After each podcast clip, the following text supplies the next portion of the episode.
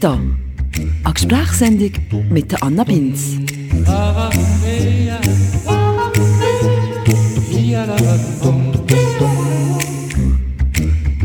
Liebe Freundinnen, heute reden wir hier bei Meta über genau die kleine Pause, die ich hier gerade gemacht habe bei diesem Wort Freundinnen über den berühmt und bei einigen glauben ja auch noch ein berüchtigt Glottisschlag, der sich mittlerweile ja auch in der Schweiz so ein am etablieren ist und wo eben auch als Zeichen für ein relativ wichtiges Umdenken ist in unserer Gesellschaft.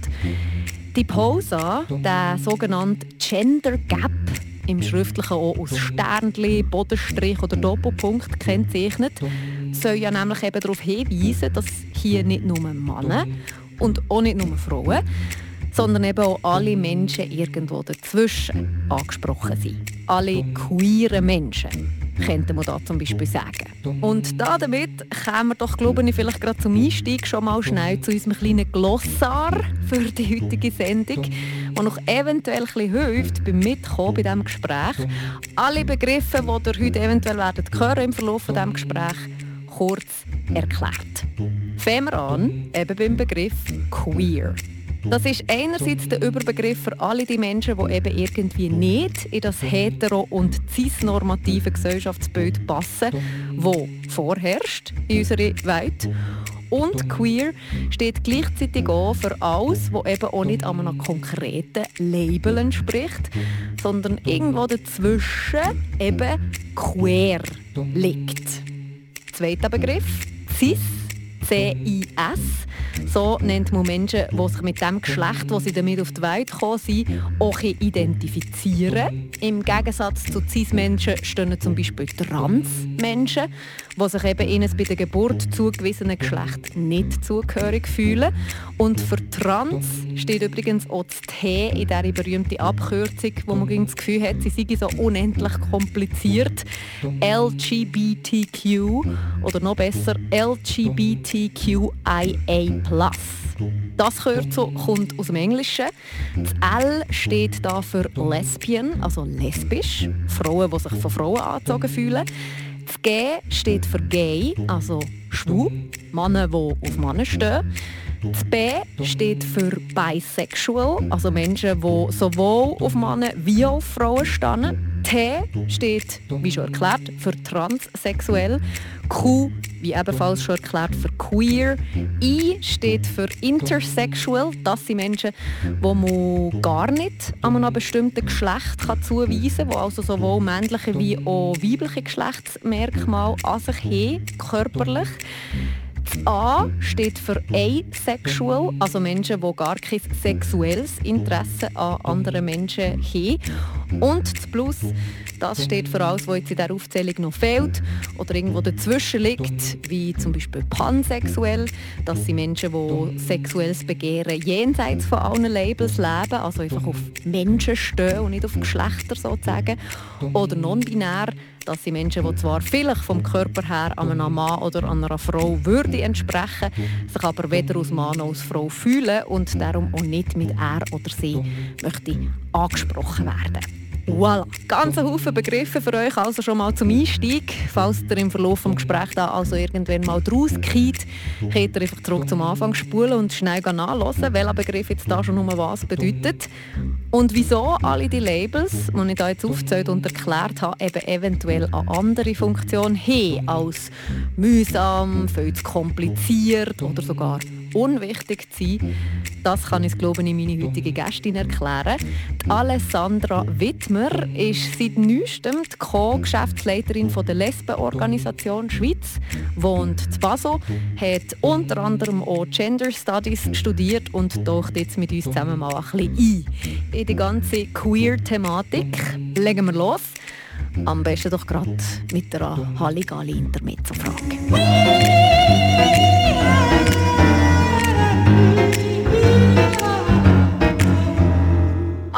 Anfang gerade? Darf ich gerade einmal? Yes. Das Halligalli Intermezzo Glöckli. Wenn du dir selbst ein Kompliment machen müsstest, welches wäre das? Ähm, ich glaube, das Kompliment, das ich mir momentan würde machen würde, ist, dass ich mehr als je in meinem Leben zu mir selber stehe und dass das ja auch gar nicht immer so einfach ist und dass ich das trotzdem mache. Das ist vielleicht auch der perfekte Einstieg zu deiner Coming-out-Story. Du hast vorhin gesagt, das ist Premiere. Du wirst das jetzt auch zum ersten Mal offiziell gefragt. Mhm, genau, ich tue jetzt das erste Mal exklusiv mein Coming-out erzählen. also erzähl mal. Eben, ja. das ist nicht ging zu 100 Prozent, dass ich gestanden. Fang mal an bei Adam und Eva. Also meine Coming-out-Geschichte ist zwar aber glaube ich, ein Moment, wo ich sehr früh sehr fest bei mir gestanden bin und auch sehr unterstützt worden bin. Also ich glaube, da gibt es sogar andere Sachen, die für mich schwieriger waren als mein Coming-out. Ähm, mein Coming-out selber man denkt immer so, es gibt so einen fixen Tag, einen fixen Moment. Das war bei mir nicht so. Gewesen. Ich bin aufgewachsen im Aargau, in einer Kleinstadt. Bin dort in die Schule, bin nicht wirklich in Kontakt gekommen mit vielen queeren Menschen, mit der queeren Community. Und gleichzeitig ist das schon für mich ganz früh schon ein Thema gewesen, dass ich gemerkt habe, ich finde irgendwie äh, Männer anziehend, ich finde Frauen anziehend. Ich bin auch immer so einer von diesen Teenies, die gesagt hat, ja, ich könnte mir das auch glaub, mega vorstellen, mit einer Frau zusammen zu sein. Das ist dann aber doch noch recht lange nicht passiert. Also in meinen 20er Jahren war mein Leben eigentlich geprägt von einer Beziehung mit meinem Mann. Dort bin ich aber schon voll on out Also dort ist für mich schon mega klar gewesen, ich bin ganz definitiv nicht hetero, alles andere als das. Und meine Beziehung mag vielleicht ein bisschen hetero scheinen, aber ist sie nicht, weil ich bin es nicht. Und ich bin so mit so Anfang 20, so mit 22, 23, habe ich kahlrasierte Haare bin mit Cargohosen umgelaufen also ich habe wirklich sogar eigentlich sehr fest so einem Lesben-Klischee entsprochen. Ich war aber mit meinem Mann zusammen. Jetzt bin ich 32, bin in einer queeren Beziehung, habe lange Haare, sehe viel femininer aus, definiere mich auch sehr über meine Frau sein. Vielleicht mehr als je zuvor. Also die ganze Geschichte ist aber für mich nicht mega steinig gewesen. Du hast einfach schon, schon von Anfang an gemerkt, dass die Grenze, also ich bin hetero, ich bin eine Frau, ich muss auf Männer stehen, nicht da ist. Aber hast du wie auch, hat so Momente gegeben, wo du das als falsch empfunden hast oder wo dir das irgendwie aus deinem Umfeld als falsch vorgegeben hast? Oder ist das wie von Anfang an selbstbewusst und unterstützend abgelaufen? Also natürlich überhaupt nicht überall und überhaupt nicht mit allen Menschen. Und ich habe auch das Gefühl, gewisse Menschen wissen das vielleicht auch gar noch nicht von mir. Und jetzt äh, arbeite ich bei der Lesbenorganisation Schweiz. Jetzt haben sie, glaube ich, die letzten auch gecheckt. das ist die beste Art, ein grossflächiges Coming-out zu machen, bei einer queeren Organisation zu arbeiten. Also es gibt sicher auch Leute, und eben gerade weil ich halt lange mit meinem Mann zusammen war, die das jetzt nicht mega auf dem Schirm haben über mich. Und vielleicht in diesen ihren Augen bin ich gar noch nicht so lange alt, wie ich das für mich selber bin. Und das ist ja auch etwas, was du mega musst unterscheiden oder Was ist eigentlich dein eigene innere Coming-out? Und das ist ja auch das, was mega wichtig ist. Und wann kommt es dann bei den Leuten an? Und da haben einfach Menschen ein mega unterschiedliches Tempo, unterschiedliche Prozesse. In meinem Umfeld zum Beispiel ist das überhaupt kein Thema gewesen, weil mein halbes Umfeld ist queer. Also das ist gar nicht irgendwie groß zur Debatte gestanden. Dort muss man, in meinem Umfeld muss man sich eher als hetero outen.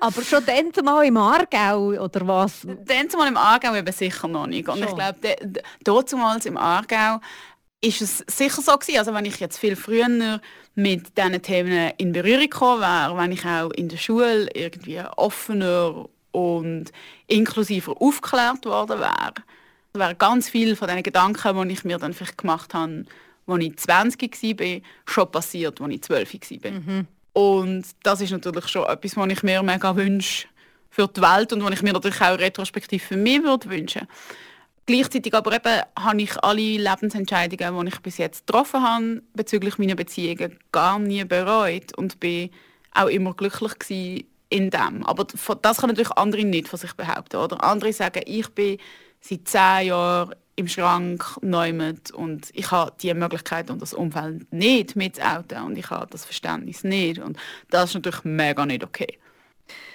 Aber in dem Fall, eben, wenn man das so hört, ist das jetzt für dich ein relativ stolperstehfreier Weg gewesen, zu dem Queer-Sein stehen und das einfach auch frei leben Also so Gewalt oder Diskriminierung oder so? Das habe ich natürlich alles auch erlebt. Also ich habe auch sehr viel Diskriminierung erlebt als Frau und schon auch sehr oft gemerkt, dass ich auch spezifisch Diskriminierung erfahre als sich queer präsentierende Frau. Aber das ist ja auch extrem schwierig zu unterscheiden oft. Man weiß ja nicht ganz genau, warum einem jetzt jemand auf der Straße abhöbelt oder dir einen dummen Spruch hinterher ruft. Und was ich aber natürlich absolut merke, ist ein riesengroßer Unterschied drin, mit wem dass ich jetzt auf der Straße Handy habe. Also wenn ich mit meiner Partnerin auf der Straße Handy habe, ist das eine komplett andere Situation, wie das mit meinem Ex war. Dort habe ich mir nie auch nur eine Sekunde Gedanken gemacht um meine Sicherheit, sondern bin eher sicherer gewesen, weil man ja dann als Frau mit einem Mann unterwegs ist und dann wird man viel weniger angegangen und das ist natürlich etwas, was ich mit meiner Partnerin extrem oft erlebe. Also von blöden Sprüchen bis schlimmeren Sachen, ja. In der Schweiz habe ich das Gefühl, sind wir noch ganz, ganz, ganz, ganz, ganz, ganz, ganz weit zurück. Hast du das Gefühl, es geht einen Fortschritt? Wie groß ist der Fortschritt und wo stehen wir vielleicht heute? Ich möchte auch noch sagen, ganz, ganz, ganz, ganz weit zurück. das noch schnell um ein, um ein paar ganz mehr ja. äh, erweitern. Also es kommt halt mega darauf an, was du genau anschaust. Oder? Mhm. Schauen wir mal aufs Recht. Wir stimmen das hier über die Ehe für alle ab. Es sagt schon alles. Es sagt auch schon alles, dass es effektiv Menschen gibt, die sich seit 30 Jahren für das Thema einsetzen und für das Anliegen einsetzen. Und jetzt endlich fruchtet es in dieser Abstimmung. Noch schöner wäre es gewesen, es hätte gar keine Abstimmung müssen geben mhm. Und dann gibt es natürlich andere Sachen, wo man eben sagen kann, wie die Community aufgestellt ist, was es für Angebote gibt, was es für Menschen gibt, die auf sozialen Medien oder in irgendwelchen anderen Kontexten out sind und Vorbilder sind und sichtbar sind und allen Möglichkeiten aufzeigen.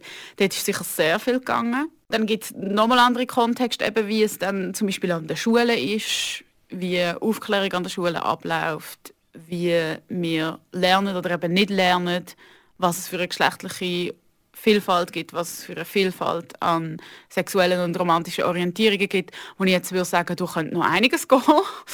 Aber auch da gibt es super viele Initiativen und gute Projekte und tolle Menschen, die Schulbesuch machen und Organisationen, die neue Broschüren schreiben für die Schulen. Also da passiert einfach auch ganz viel. Aber es könnte natürlich in meinen Augen überall noch viel mehr passieren. Aber es gibt ja wie so verschiedene Aspekte mhm. und vielleicht müssen wir die oder können wir sie mal ein bisschen auseinanderbindeln. Es gibt ja wie den Aspekt Gender und dort können wir vielleicht auch mal darüber reden, eben wie du siehst, kurze rasierte Haare oder jetzt lange Haare, Lippenstift. Das ist wie das eine, das andere ist Sex. Genau, also aus den Gender Studies kommt ja die Theorie, dass es eben Sex gibt. Das ist auf Deutsch dann das biologische Geschlecht und Gender, das ist das soziale Geschlecht. Genau. Das hat auch Simone de Beauvoir schon geschrieben. Man wird nicht als Frau geboren, man wird dazu gemacht. Das geht aber immer noch so ein bisschen davon aus, es gibt zwei biologische Geschlechter und dann gibt es halt eine Gesellschaft, wo die Geschlechter auf irgendeine Art und Weise beeinflusst und darum haben die zwei biologischen Geschlechter zwei soziale Geschlechter zur mhm. Folge. Mhm. Und das ist 80er Jahre, sagen wir mal, Gender Studies. Mhm. Dort hat sich jetzt auch schon wieder recht viel gewandelt, weil also da gibt es un ganz unterschiedliche, super komplizierte Forschung dazu. Äh, der Klassiker ist natürlich Judith Butler mit Gender Trouble. Und was die Butler eigentlich macht, ist, dass sie sagt, hm, das mit dem Sex, ist das wirklich so einfach? Können wir eigentlich überhaupt aus unserer Gesellschaft, wo wir ja jetzt drin sind, können wir überhaupt aus dem austreten und ganz objektiv die zwei natürlichen Geschlechter anschauen und verstehen. Ihr Argument ist dann eigentlich, Sex ist eigentlich auch immer schon Gender. Mhm. Also die Art und Weise, wie wir biologisches Geschlecht anschauen, hat auch schon immer mega fest damit zu tun, was wir für Auffassungen über Geschlecht haben. Es gibt auch so eine Studie von einem Wissenschaftsforscher und Historiker, wo er so Anatomie-Atlanten anschaut, die mehrere hundert Jahre alt sind, wo man ja wie weiss, es hat angefangen, dass man angefangen hat, Leute aufschneiden und die anschauen. Und unter anderem hat man da auch nicht nur Herz angeschaut, sondern auch primäre Geschlechtsorgane.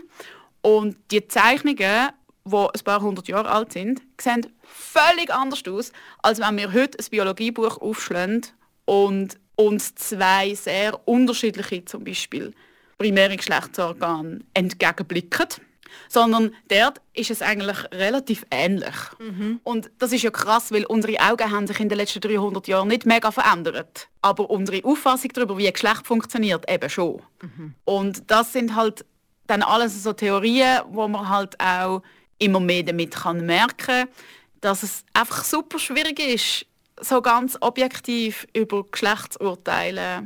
Ja, dass die Unterteilung von uns Lebewesen in die zwei Geschlechter Mann und Frau, Weiblein und Männlein eben in Tat und Wahrheit gar nicht so logisch und wissenschaftlich ist, sondern vielmehr als soziales Konstrukt ist, wo vor noch gar nicht allzu langer Zeit übrigens auch noch überhaupt nicht so klar verankert war in unseren Köpfen.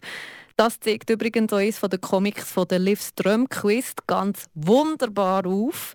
Der Ursprung der Welt, haben wir auch schon in einer anderen Podcast-Folge mal erwähnt, kann ich noch wirklich nur allerwärmstens ans Herz legen, das Buch «Der Ursprung der Welt» von der Liv Strömquist.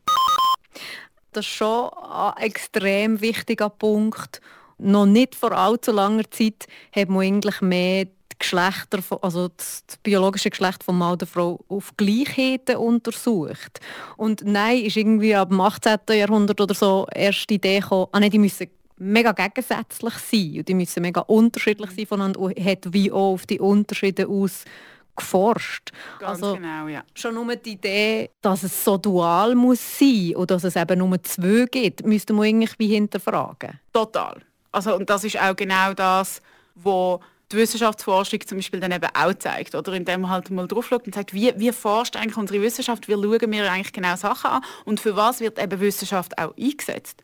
Und die neue, moderne Naturwissenschaft ist extrem entscheidend dafür, wie man über Geschlecht nachgedacht hat und wie sich das auch dann gesellschaftlich wieder niedergeschlagen hat. Oder?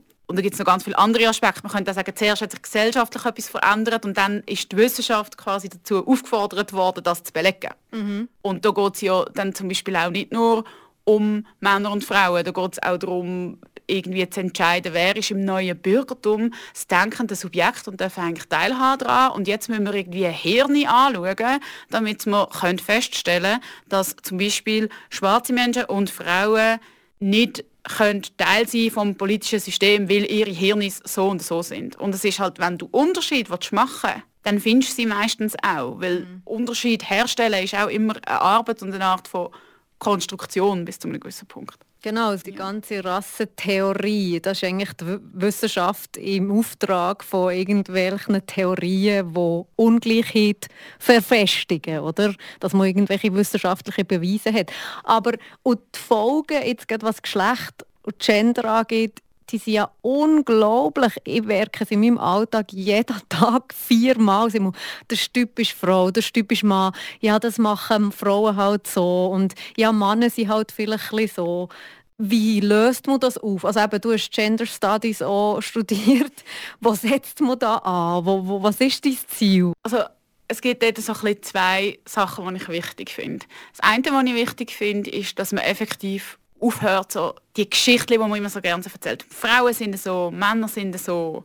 Und das auch ein bisschen für sich anfängt dekonstruieren und ein bisschen merkt, so, mh, hm, eigentlich sind Frauen untereinander auch super unterschiedlich. Und eigentlich gibt es halt einfach nicht nur Männer und Frauen. Es ist einfach eine Realität. Und das andere, was ich aber auch wichtig finde, ist, dass Frau sein jetzt zum Beispiel gerade für eine Generation von Lesben etwas unglaublich Wichtiges ist, eine unglaublich wichtige politische Identität. Mhm. Sagen, ich bin lesbisch oder eben ich bin eine Frau, die Frauen liebt. Mhm. Also die Identitäten sind sehr oft sehr schädlich und gefährlich für unsere Gesellschaft oder, oder eben auch einfach schließen zum Beispiel Transpersonen aus. Aber es gibt ja auch Arten und Weisen, wie man sie haben anfangen zu brauchen, die aktivistisch sind und politisch sind. Und dort muss man halt dann auch darüber nachdenken, ja, wir können es vielleicht nicht so stehen lassen, aber wie verändern wir das jetzt, dass es stimmt und dass es wieder die inkludiert, wo wir auch möchten mit ihnen kämpfen und wo wir auch möchten für sie kämpfen.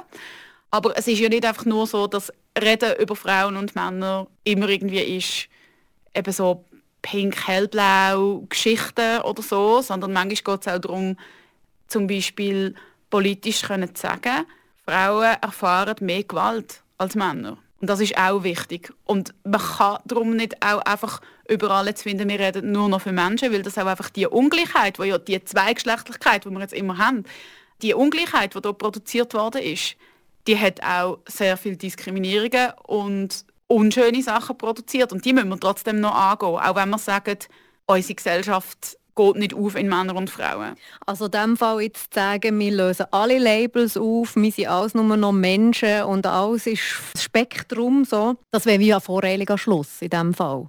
Ich glaube, es ist eben eine mega Frage vom Kontext. Mhm. Also wenn es darum geht, auf etwas hinzuweisen, was um den Unterschied geht, wo einfach in unserer Gesellschaft immer noch sich auch sehr negativ kann auswirken kann, kann es auch mal wichtig sein, explizit zu benennen, wenn betrifft das. Und sehr oft ist es ja dann eigentlich so, dass zum Beispiel jetzt gerade beim Thema Gewalt eben überhaupt nicht nur einfach Frauen betroffen sind, sondern zum Beispiel auch non-binäre Menschen, die auf der Straße als weiblich gelesen werden. Mhm. Oder dass sowieso Transfrauen extrem viel auch Gewalt erleben. So die Spezifik von der Situationen, die braucht es eben auch. Die ist auch wichtig. Das würde auch das jetzt so ein bisschen zu vorschnell wirklich vereinfachen, jetzt einfach zu sagen, wir sind doch alle Menschen. Das wird sehr viel von unseren sozialen Problemen und Differenzen, die wir jetzt noch haben und die wir als Gesellschaft müssen angehen müssen, einfach in den Wind schießen. Und das fände ich irgendwie nicht richtig. Also es ist eigentlich die gleiche Thematik wie beim Rassismus. Man muss jeder sehen, keine Farbe löst man auch das Problem nicht, sondern zuerst müsste man sagen, nein, es gibt vor allem Diskriminierung aufgrund von Hautfarbe, oder? Absolut, genau. Aber eben in dem Fall ist das die gleiche Antwort für dich, wenn man jetzt sagt LGBTQIA, oh, wieso braucht es 100'000 Labels? Dann würdest du das genau mit dem auch begründen und sagen, es ist eben wichtig, dass man alle die Labels aus einzelnen Label sichtbar macht, weil wieso? also jetzt in, in eben Bezug auf Geschlechtsidentität und in Bezug auf romantische und sexuelle Orientierung, glaube ich, ist sehr wichtig, weil das sind ja wirklich auch spezifische, unterschiedliche Situationen und wir uns auch einfach abgrenzen von allem anderen, wo cis und hetero ist und das ist auch wichtig, oder, dass wir auch untereinander die Community können haben. Aber trotzdem unterscheiden wir uns ja auch und unterscheiden wir uns in den Anliegen und in den Fragen und dass wir auch verstehen, was andere brauchen oder eben auch braucht mal wieder ein Teil von der Community einen eigenen Space und das ist ja auch in der ganzen Geschichte von LGBTQIA Menschen ein großes Thema. Wann stehen wir zusammen und wann ist es auch extrem wichtig, dass zum Beispiel Lesben untereinander sich auch allein austauschen können und nicht immer in der schwulen Bewegung untergehen. Oder dass Transpersonen sich zusammen können setzen und etwas angehen oder einen Forderungskatalog schreiben, wo vielleicht irgendwie ein paar Cis-Lesben nicht wirklich viel Ahnung darüber haben. Und das ist auch mega okay. Was ich mir manchmal frage, eben das biologische Geschlecht und Gender, das kann man wie, wie zusammennehmen. Aber wie ist denn mit dem Thema Anziehung, eben sexuelle Anziehung? Weil das kriegt man ja wie auch in den Topf von queer, oder? Und ist ja nochmal ein ganz anderes Thema. Auf wer wo ich stehe oder wer ich sexuell anziehend finde, hat ja mit meinen Geschlechtsorganen eigentlich nichts zu tun. Ja, absolut.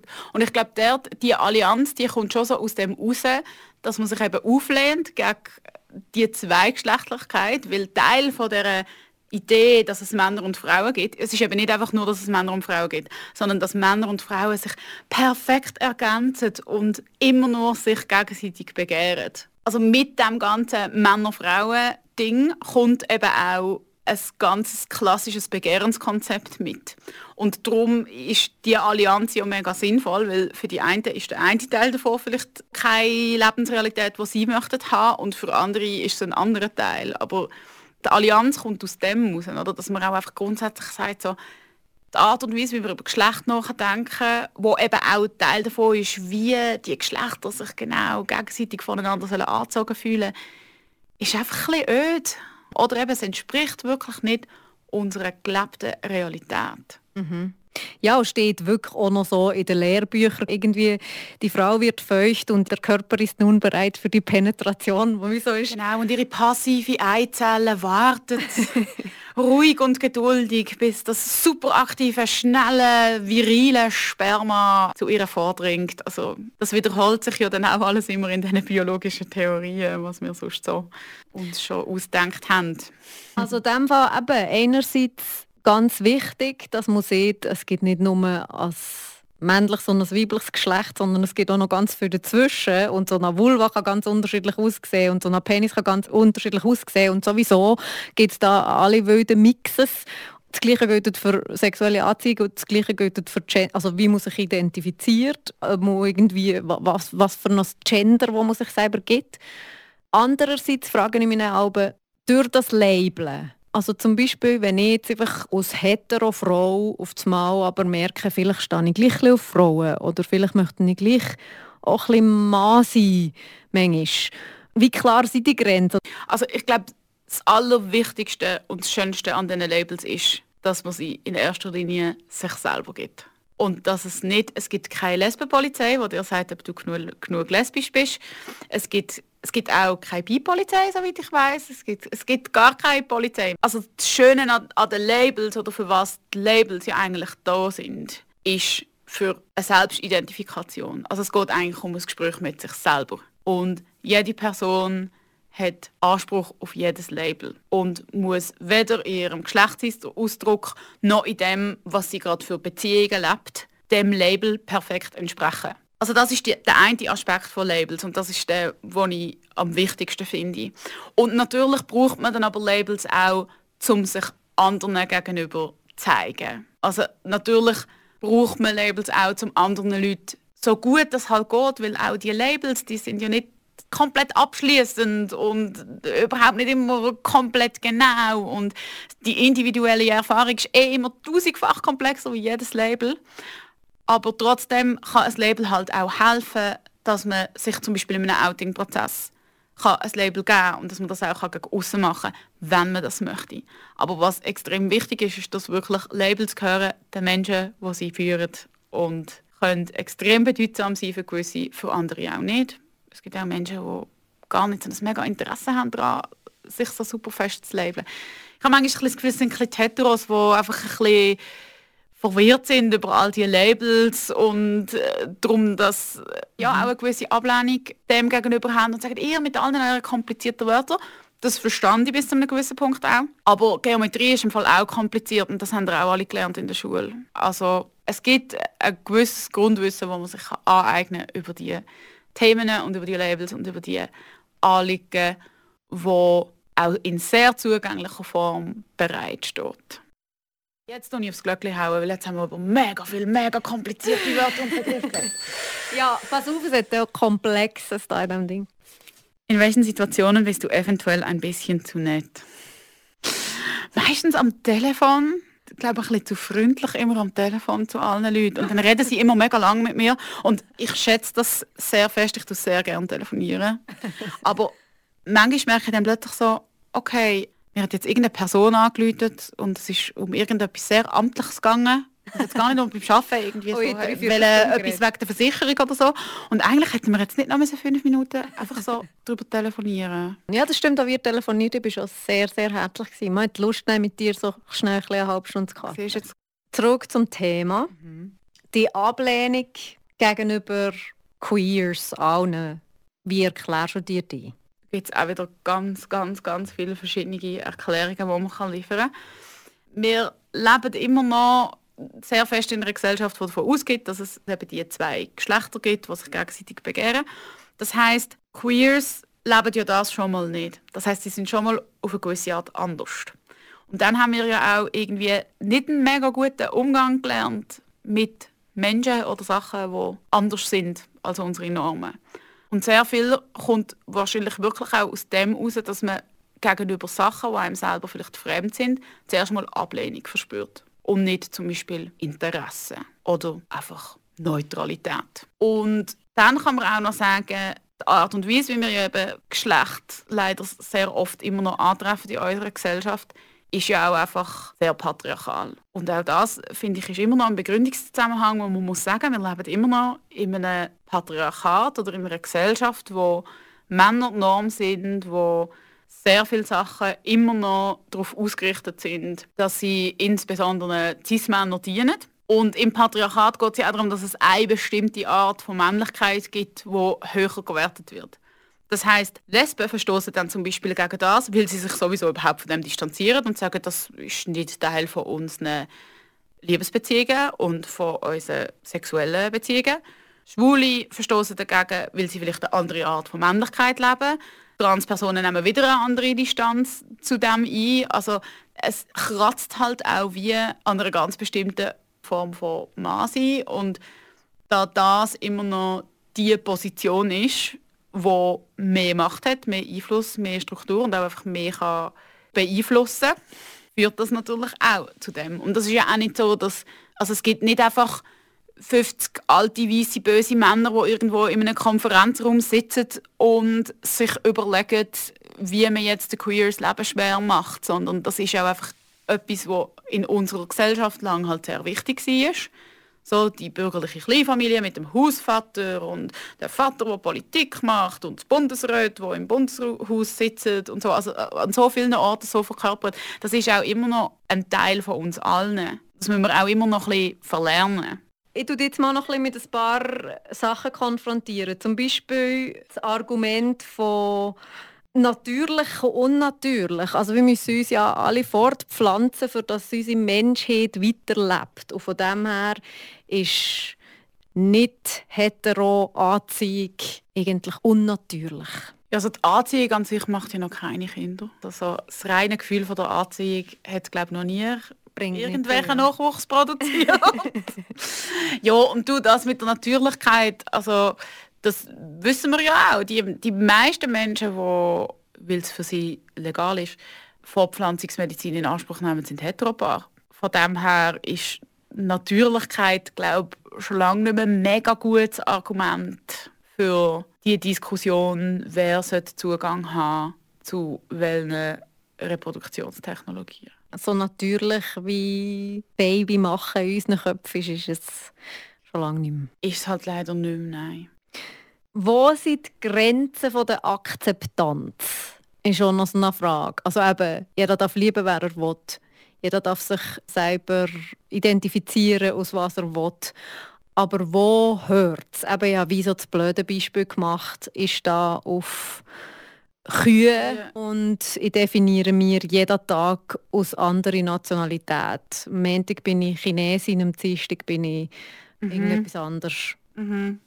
Ich würde sagen, die Toleranzgrenze ist ja zum Beispiel mega abhängig von Konsens. Konsens ist das wichtigste Prinzip, das alle Menschen in Bezug auf Anziehung sollten lernen oder also ist ein Einverständnis da von beiden Seiten und ist es ein, ein enthusiastisches Ja, das gesprochen wird, zum Beispiel in Bezug auf Sexualität oder auch einfach in Bezug auf Beziehungen. Und zum Beispiel eine Kuh kann dir keinen Konsens geben, weil eine Kuh kann nicht reden.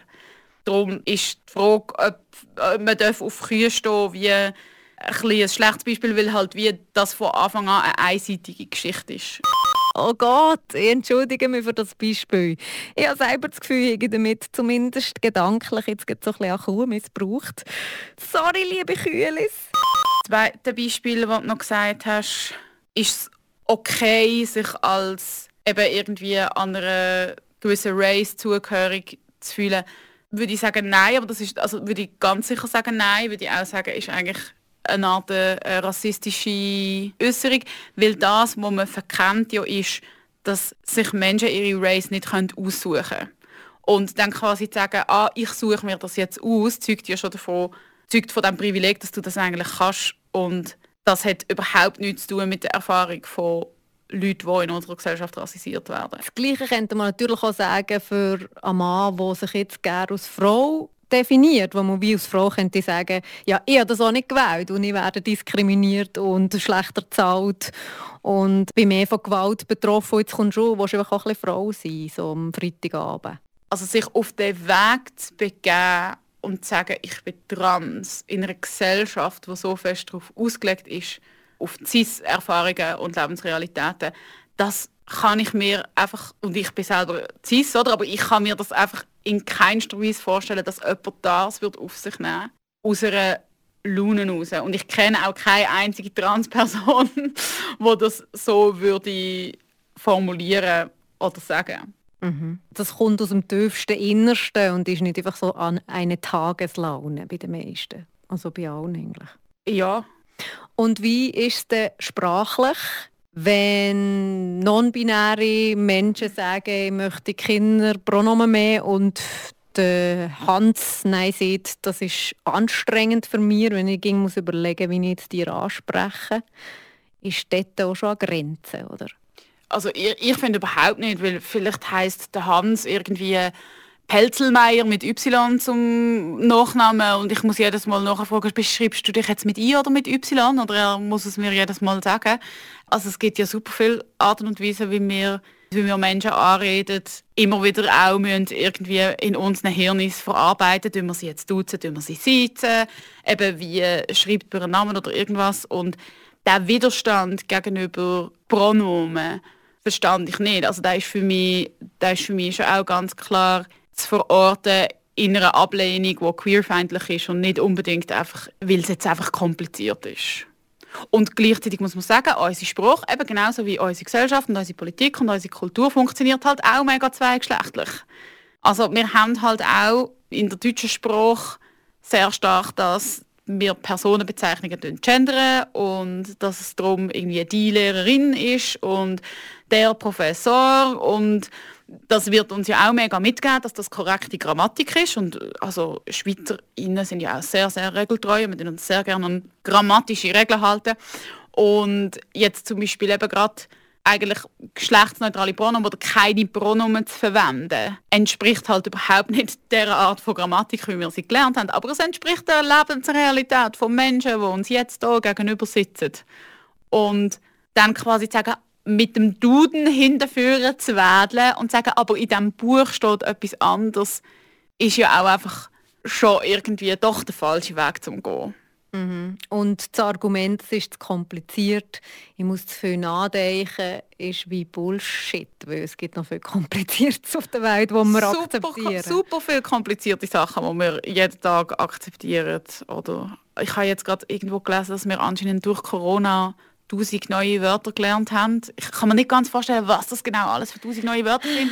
Ja. Aber ja, also auf 1000 kennt jetzt nicht gerade ja, so nicht, aus der Hüfte geschossen.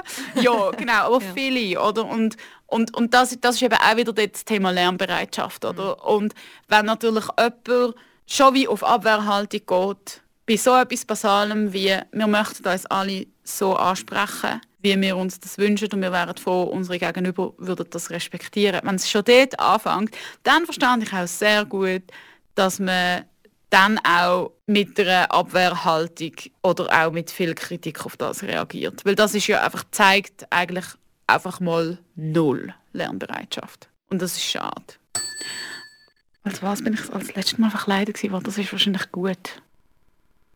Ich bin einmal mit einer Kollegin sind wir als Gott, Göttinnen verkleidet gewesen, haben uns aber im Verlauf vom Oben zum Urknall verwandelt. Wow. Also wir sind wie so von irgendeiner religiösen Weltanschauung in eine wissenschaftliche Weltanschauung wow. transformiert im Verlauf von einem oben. Und es klingt jetzt mega fabulös, aber ich glaube, es ist im Fall ziemlich trashig Einfach abgezogen, oder? Wir haben irgendwelche Molermäntel angehabt und am Schluss haben wir noch alle Milky Ways verteilt wegen der Milchstraße und so. Ja, aber es ist glaube ziemlich trashig. Ich glaube, wir haben sehr viele Teile von unseren Kostümen auch einfach so ein bisschen verloren, weil wir es nicht gut angemacht haben. Aber das Konzept muss sehr durchdacht. Genau. Konzeptuell hat es Was gibt es für Tipps, die man den Leuten auf den Weg geben kann? Zum Beispiel Erziehung. Mhm. Wie gehen wir als Eltern mit dem Thema um? Und wie mhm. sozialisiert man das Kind? Also ich glaube, was eben ganz wichtig ist, wir leben in dieser zweigeschlechtlichen Welt, wo hetero sein irgendwie die Norm ist und ich glaube, wenn man sich als Eltern darüber im Klaren ist, dass das das ist, was hauptsächlich auf dein Kind einprasselt, jeden Tag. Wie schon das Bewusstsein, dass das eigentlich mal der Hauptinhalt ist, wo dein Kind mitkriegt. Und dass es darum auch cool kann sein, Alternativen aufzuzeigen zu dem, ist, glaube ich, schon ein mega guter, wichtiger Schritt.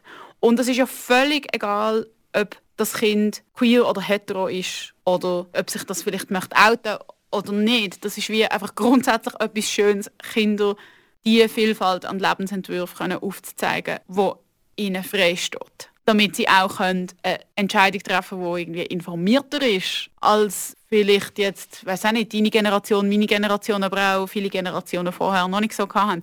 Das heißt, man kann halt auch einfach mal eben zum Beispiel ein Kinderbuch lesen, was um eine queere Familie geht oder um zwei schwule Pinguine im Zoo.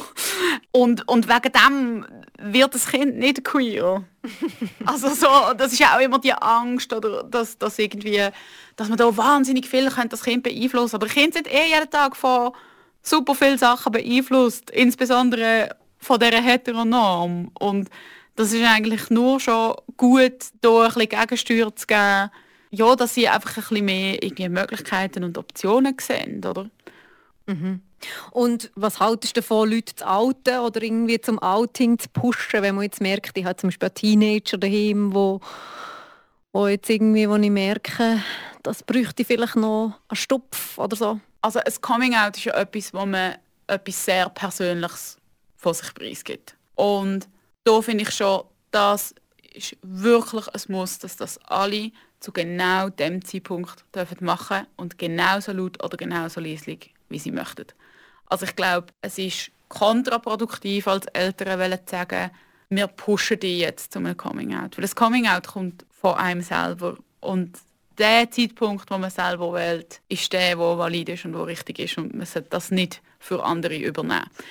Gleichzeitig kann man sich ja aber als Eltern schon sehr stark dafür einsetzen, und zwar eine ganze Erziehungsphase lang, dass das Kind merkt, auch das ist okay.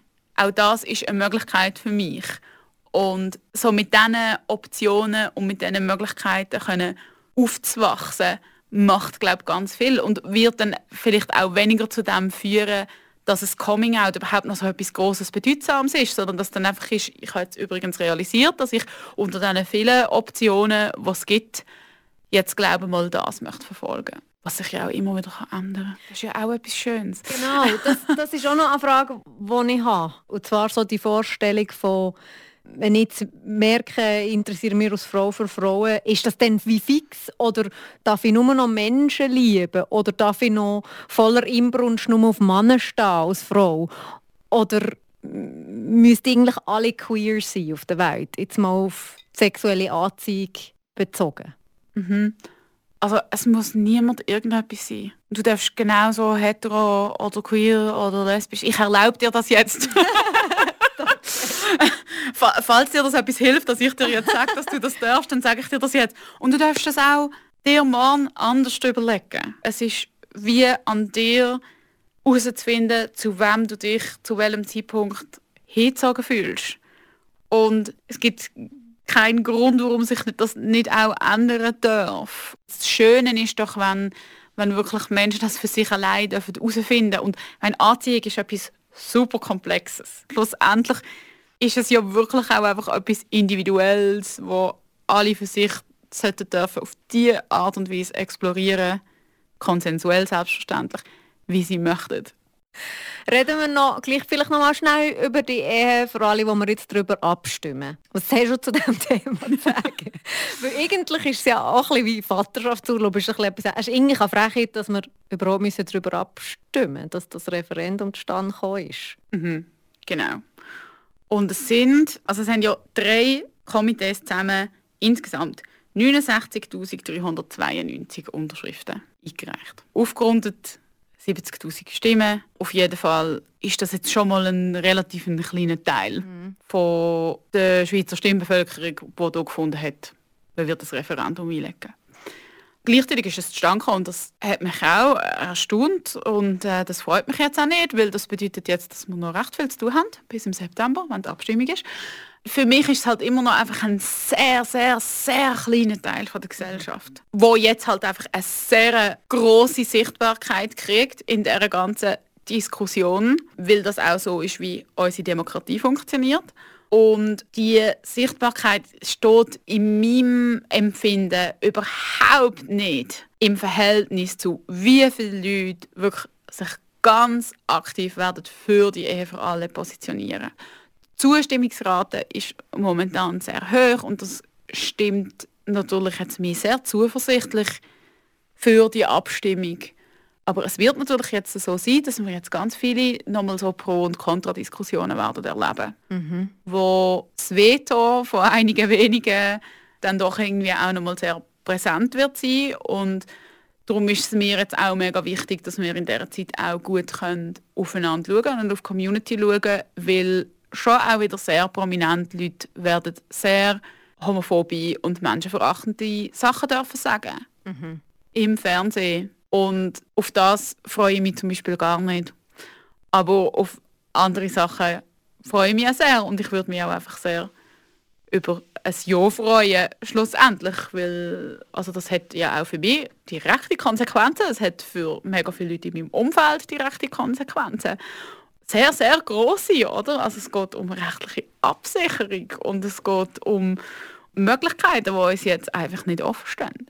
Und man muss ja auch immer sagen, dass auch die Ehe, wo wir jetzt darüber abstimmen, dann eben doch nicht eine ganz absolute Gleichstellung ist, weil ja zum Beispiel der Zugang zur Samenspende für lesbische Paare immer noch nicht ein vollständiger ist, sondern nur die sogenannte professionelle Samenspende auf einer Schweizer Samenbank zukünftig wird erlaubt sein. Das heißt, lesbische Paare stehen nicht die gleichen Optionen offen wie Heteropaare.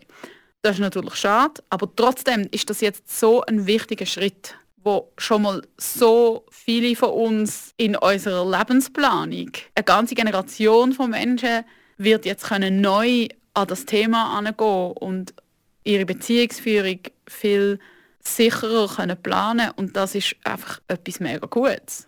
Letzte Frage.